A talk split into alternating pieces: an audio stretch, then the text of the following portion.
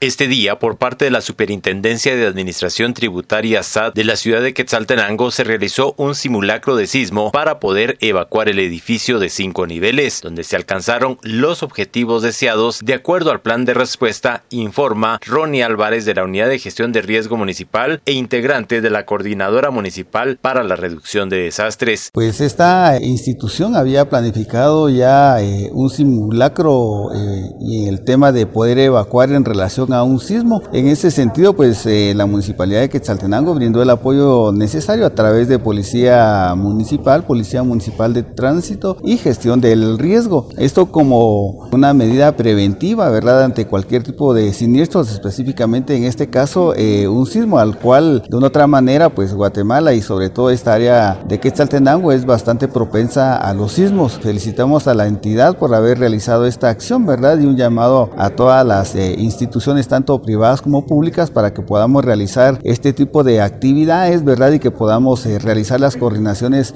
necesarias. ¿Se alcanzó el objetivo deseado en cuanto a lo propuesto por este simulacro? Sí, definitivamente en relación a que ellos sí tienen un plan de evacuación eh, el tiempo de evacuación pues este se superó, ¿verdad? Quiere decir de que fue óptimo. Eh, se había planificado que en un término de 12 minutos máximo se debería de evacuar al personal del edificio, un edificio de cinco niveles.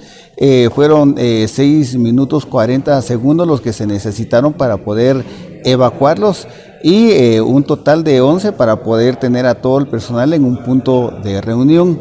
Eh, algunas recomendaciones pues las, pudo realizar la CONRED, los cuerpos de socorro a través de la quinta compañía de bomberos voluntarios, Cruz Roja y por supuesto gestión del riesgo, pues cada uno de nosotros dio un aporte diferente, ¿verdad?, en relación a cómo fortalecer el plan eh, de evacuación que tiene la SAT. Informa Wilber Coyoy, Emisoras Unidas Quetzaltenango, primera en noticias, primera en Desde Emisoras Unidas Quetzaltenango informa Wilber Coyoy, primera en noticias, primera en deportes.